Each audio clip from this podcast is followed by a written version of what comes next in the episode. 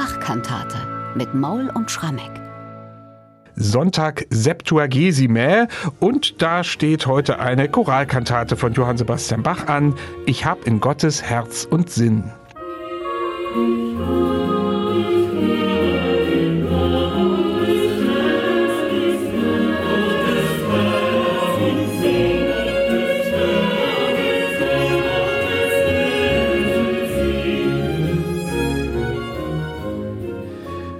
Soweit schon mal der Eingangschor dieser Kantate. Im Choralkantatenjahrgang von 1724-25 ist ja Bach immer wieder für Überraschungen gut. Das haben wir schon oft hier gemerkt.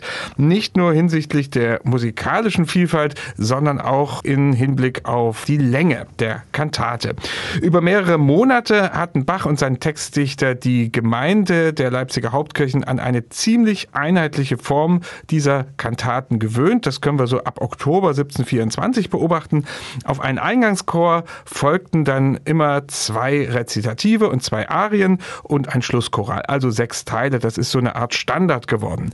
Umso überraschter, Michael, mögen die Gottesdienstbesucher reagiert haben, als Bach am Sonntag Septuagesime 1725 plötzlich eine deutlich längere, nämlich halbstündige und neunsätzige Kantate aufgeführt hat. Eben, ich habe in Gottes Herz und Sinn. Was könnte jetzt der Grund sein, dass es plötzlich hier so eine Überlänge gibt? Tja, lieber Bernhard, ich kann es dir nicht beantworten. Vielleicht hatte Bach einfach mal ein bisschen viel Zeit da in den langen Winternächten Anfang Februar 1725, mag sein. Aber vielleicht ist der naheliegende Grund die Vorlage, der Choral. Ich habe in Gottes Herz und Sinn von Paul Gerhardt, übrigens der einzige Paul Gerhardt Choral innerhalb des Choralkantatenjahrgangs, der war von sich aus, also von der Grundausstattung her, schon sehr lang. Der hat nämlich zwölf Strophen. Und tatsächlich hat der Textdichter versucht, möglichst viel aus dem Choral in die Kantate zu überführen. Natürlich wurde wieder eins zu eins textlich erste und letzte Strophe übernommen. Mittendrin gibt es dann aber auch nochmal eine vollkommene Choralstrophe und dann in den Rezitativen dazwischen wird doch auch sehr, sehr viel mit Choralversatzstücken gearbeitet. Also ich glaube, nach Lage der Dinge sollten wir es dem Textdichter zuschreiben, dass der dafür gesorgt hat, dass Bach ein Stück mit Überlänge produziert hat. Das werden wir gleich auch musikalisch nochmal genau auseinandernehmen, aber erstmal vielleicht, welchen Bezug hat denn dieser Choral von Paul Gerhardt zum Evangelium? Da geht es um das Gleichnis von den Arbeitern im Weinberg. Naja, der Text der Kantate, würde man sagen, ist insgesamt eine Aufforderung, sich Gott in Freud und Leid zuzuwenden. Dann landet man im Himmelreich. Und ich glaube, der Bezug zu diesem Gleichnis von den Arbeitern im Weinberg, diese Geschichte, dass eben Arbeiter engagiert werden, um im Weinberg bei der Weinlese zu helfen, die einen arbeiten von früh bis abends, die anderen kommen erst nachmittags dazu und irgendwann bekommen alle mit, dass sie das gleiche Geld bekommen. Und natürlich beschweren sich diejenigen, die lang gearbeitet haben dafür, weil sie sich eben schlechter behandelt fühlen. Und Jesus sagt ja dann, das Gleichnis ist auf dem Weg praktisch ins Himmelreich, ist es durchaus ganz ähnlich. Keiner kann sich den Weg ins Himmelreich verdienen. Die Berufung ins Himmelreich, die kann früh, die kann später erfolgen, aber sie erfolgt, wenn man einfach ordentlich glaubt und ordentlich handelt. Und daher ist im Grunde genommen diese Aufforderung, sich Gott in Freud und Leid zuzuwenden, also immer an ihn zu glauben, immer nach seinen Gesetzen zu handeln, eigentlich die Voraussetzung, dass man am Ende eben nicht schlechter bezahlt wird oder so, aber eben im Himmelreich landet. Da passt dann dieser Choral von Paul Gerhardt auch sehr gut, der ja auch wieder mit vielen schönen Bildern arbeitet, wie das bei Paul Gerhardt ja so üblich ist und auch so eine gewisse Volksnähe besitzt, die ja auch zu dieser großen Popularität der Gerhardt-Choräle geführt hat. Was hat sich denn Bach diesmal für den Eingangschor ausgedacht? Naja, es ist eigentlich ein relativ unspektakulär sich anhörender Eingangschor. Zwei Oboen, Streicher und der Chor musizieren ihn gemeinsam. Natürlich gibt es wieder einen ganz selbstständigen Instrumentalsatz erstmal und die Oboen konzertieren da ganz wunderbar mit den Streichern. Und wenn dann auch der Choral dazukommt, wird er eigentlich sehr gemächlich ohne große Überraschung durchgeführt. Und vielleicht ist das ja auch wieder dieses Bild, da hatten wir schon ein, zwei andere Beispiele, dass Bach womöglich zeichnen wollte. Wer an Gott glaubt, der hat eben ein geruhsames, ohne böse Überraschungen verlaufendes Leben, hoffentlich. Trotzdem die Überraschung, die musikalische ist vielleicht, normalerweise ist es ja so bei den Choralkantaten, dass der Cantus Firmus im Sopran liegt. Das ist auch hier der Fall. und dass die übrigen drei Vokalstimmen, Alt, Tenor, Bass, im Grunde mit kleinen Versatzstücken des Chorals dann immer so eine Art motettischen Satz so ringsherum machen. Und hier ist aber das Erstaunliche in den Vokalabschnitten, der Cantus Firmus kommt im Sopran, aber die drei Gesangsstimmen, die arbeiten überhaupt nicht mit Versatzstücken des Chorals, sondern verbünden sich viel eher mit der Motivik der Instrumente. Also die konzertieren im Grunde genommen mit dem Instrumentalsatz, sind erweiterter textierter Instrumentalsatz und tatsächlich nur dem Sopran ist es vorbehalten, mit der Choralmelodie zu arbeiten und zwar richtig eins zu eins dann mit dem Cantus Firmus. Vielleicht noch zur Ergänzung, wir noch mal reinhören, die Choralmelodie, die ist entnommen von dem Choral Was mein Gott will, das gescheh allzeit.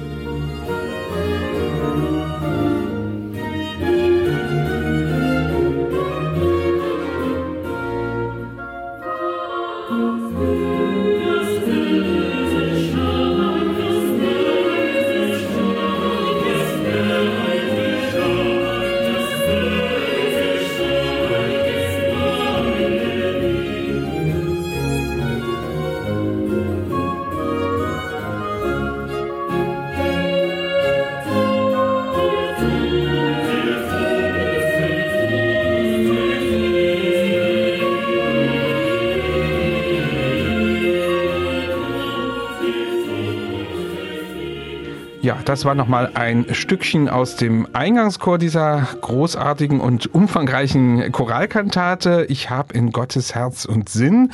Wir haben es ja schon angedeutet, es kommen hier noch viele weitere Choralstrophen vor, nämlich noch vier weitere, die also wörtlich zitiert werden und alle wieder ganz unterschiedlich. Da hat Bach für eine maximale Auswahl gesorgt. Kannst du vielleicht mal eine kurze Übersicht geben? Kann ich dir nur zustimmen. Es fühlt sich fast wie so eine Art Kompendium der Bearbeitungsmöglichkeiten von Choral Choralzeilen innerhalb eines Rezitativs an. Ich meine, das zeichnet ja auch wieder den gesamten Choralkantatenjahrgang aus, dass Bach immer wieder und immer wieder anders Wege findet, eben auch den Choral, seinen Text, aber auch seine Melodie in der Gattung des Rezitativs mit aufgehen zu lassen.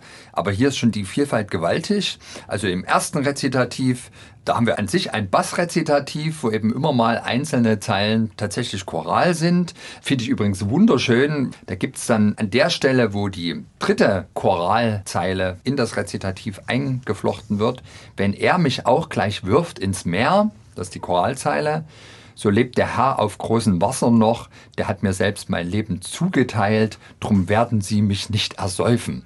Und musikalisch passiert da etwas, was ich, glaube ich, sonst so nur aus der Kreuzstabkantate kenne. Dieses Signalwort mehr lässt plötzlich den Generalbass wogende Sechzehntelnoten spielen, die die ganze Zeit dann durchlaufen. Das ist ein bisschen wie dieses wirklich sehr, sehr schöne Rezitativ auch in der Kreuzstabkantate, wo es um die Schifffahrt geht. Also da fängt buchstäblich an, der Generalbass Wellen zu schlagen und das eben in einer Art Zwitter aus Choral und Rezitativ.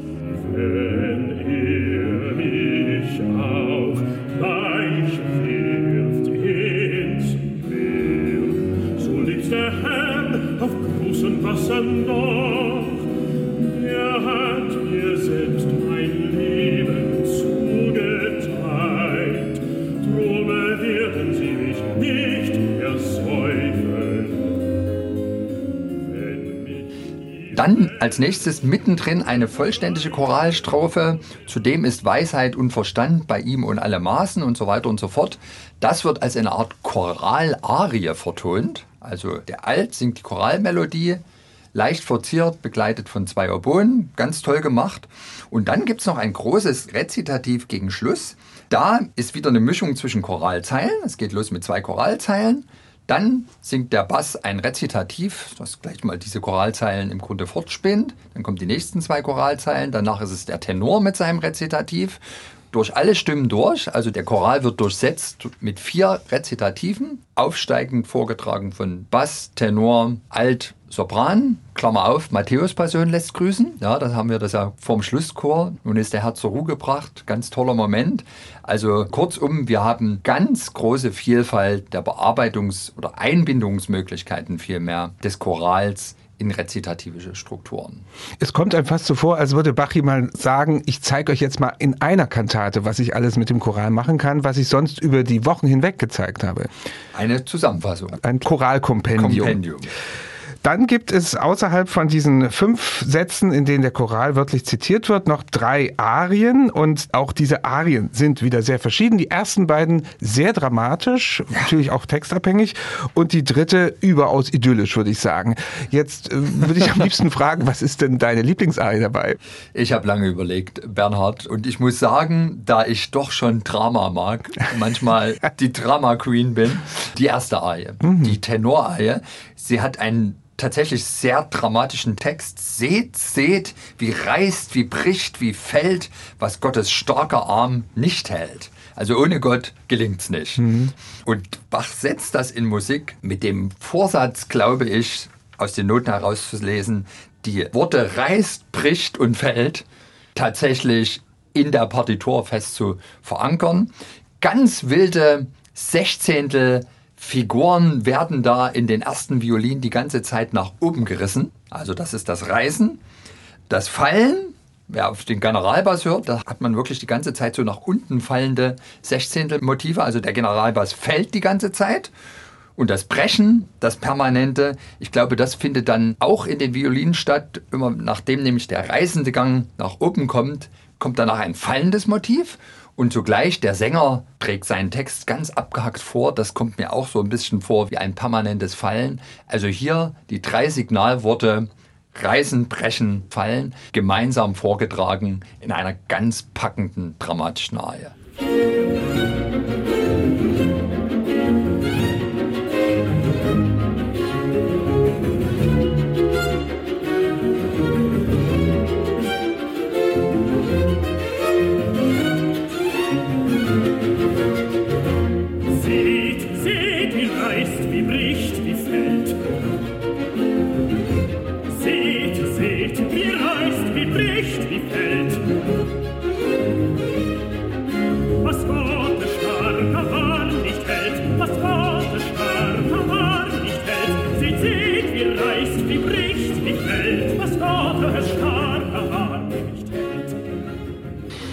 Soweit also die Tenorarie in dieser Kantate. Was Aber ist ich, denn dein Lieblingsstück? Ja, das, das wollte ich jetzt gerade versuchen zu provozieren, dass ich das auch sage. Bei mir ist es tatsächlich die ruhige, idyllische Sopranarie am Schluss und die auch fast ein bisschen überraschend kommt. Ich finde, man rechnet dann gar nicht mehr damit, dass dann doch noch so eine ruhige Insel kommt. Da heißt es, meinem Hirten bleib ich treu, will er mir den Kreuzkelch füllen, ruhig ganz in seinem Willen, er steht mir im Leiden bei. Und Bach hat hier also eine Oboe d'Amore hineinkomponiert und dazu spielen die Streicher sehr dezent. Pizzicato. Pizzicato Ganz auch noch. zart, ja. Also es ist wie so ein Duett zwischen Sopran und der Oboe d'Amore und immer wenn die Oboe d'Amore kommt, da kann ich sowieso nichts anderes als staunen. und vielleicht finde ich die so gut, weil sie da so eher überraschend kommt nach diesem ziemlichen Drama, das vorher der Fall ist. Aber man muss ja auch dazu sagen, die mittlere Arie, die wir jetzt übersprungen haben, die ist ja auch nochmal ganz Ja. schön packend. Da stürmt und braust es, weil eben der Text auch genau das wieder besagt. Das Brausen, Stürmen von den rauen Winden macht, dass wir volle Ähren finden. Eine Bassarie nur vom Generalbass begleitet. Also auch da kann man als Hörer nicht zufrieden und ruhig die Augen schließen. Und genau diese Möglichkeit bietet dann die letzte Arie.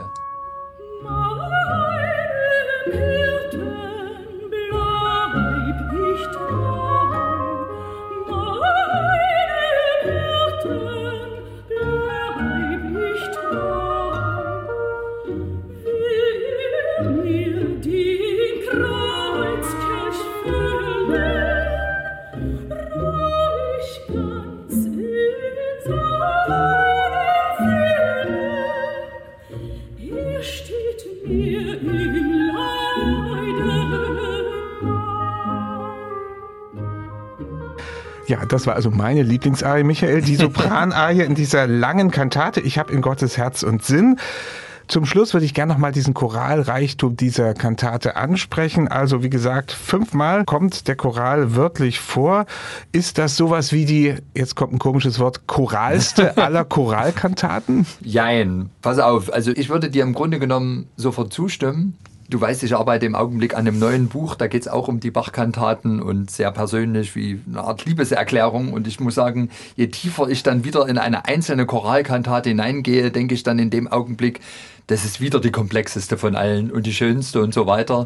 Und das ist es ja auch irgendwie, dass der Bach es ja doch geschafft hat, in diesem Choralkantatenjahrgang immer wieder und immer wieder anders mit einer eigentlich, das ist ja das Paradoxon, festgelegten Form eine scheinbar unendliche Vielfalt schafft. Und ich stimme dir zu, also gerade, wir haben es ja besprochen, in den Rezitativen ist ja wirklich die Bandbreite des Choraleinbaus bemerkenswert groß und wahrscheinlich wirklich wie in keiner anderen Kantate des Choralkantatenjahrgangs. Die Arien bieten auch alles von großem Drama bis hin zu Seelenbalsam. Der Eingangschor ist relativ unspektakulär. Sagen wir es mal so, wenn Bach zu diesem Zeitpunkt schon festgelegt haben sollte, dass er den Choralkantatenjahrgang nicht bis zum Trinitatisfest durchziehen wird, sondern bereits wusste, ich mache das jetzt im Grunde nur noch drei Termine. Also wir wissen ja, dass Bach im Grunde genommen mit Beginn der Fastenzeit fast ausgestiegen ist. Er liefert dann noch an dem Marienfest im März Wie schön leuchtet der Morgenstern nach, aber das war's dann. Und tatsächlich haben die letzten Kantaten, wenn man mit dem Wissen, dass es danach nicht weiterging, draufschaut, alle irgendwie etwas, wo man so den Eindruck hat, hier fasst er nochmal zusammen. Dann könnte das schon sein. Aber vielleicht ist es auch ein Zerrbild. Ich meine, wir betrachten die Geschichte vom Ende her. Wir wissen, Bach hat dann tatsächlich aufgehört und sind deswegen vielleicht sehr empfänglich für die vielfältigen Formen. Aber kein Mensch weiß natürlich, wie er auch danach noch weitergemacht hätte, wenn er denn weitergemacht hätte.